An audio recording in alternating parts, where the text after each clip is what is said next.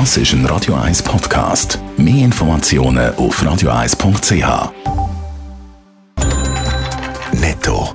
Das Radio 1 Wirtschaftsmagazin für Konsumentinnen und Konsumenten wird Ihnen präsentiert von Blaser Greinicher. Wir beraten und unterstützen Sie bei der Bewertung und dem Verkauf von Ihrer Liegenschaft.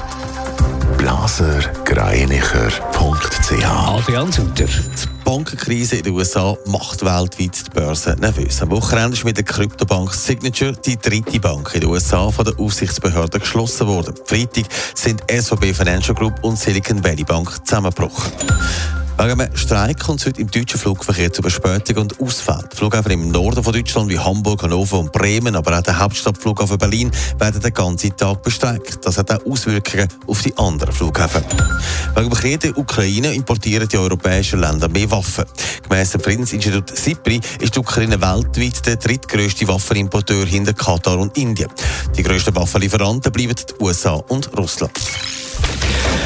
Es ist nervös an der Börse und vor allem bei den Bankentiteln. Schon letzte Woche sind die Banken teils zünftig ins Minus gefallen, weil die Börse auf die Krise in den USA reagiert. Adrian Sutter, die US-Regierung versucht jetzt zu beruhigen. Der Bankrott von der kalifornischen Silicon Valley Bank hat die US-Regierung alarmiert. Sie will jetzt verhindern, dass es zum Desaster kommt und noch weitere Finanzinstitute mitgerissen werden. Der US-Präsident Joe Biden hat darum klar gemacht, ruhig bleiben. Die Kundinnen und Kunden von einer Bank sollen ihr Geld zurückbekommen, wenn sie das wollen.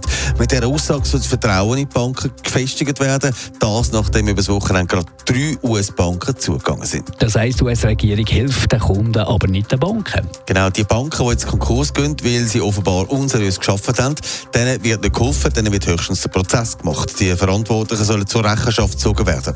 Aber die Bürgerinnen und Bürger, die ihr Geld verloren haben, die sollen entschädigt werden. Es soll nicht mehr passieren wie in der Finanzkrise 2008, dass Banken gerettet werden mit Steuergeldern, aber so weit wie da setzt dann eben noch nicht. Es gäbe keinen Grund zur Panik, hat die US-Regierung jetzt verkündet. Netto. Das Radio 1 Wirtschaftsmagazin für Konsumentinnen und Konsumenten.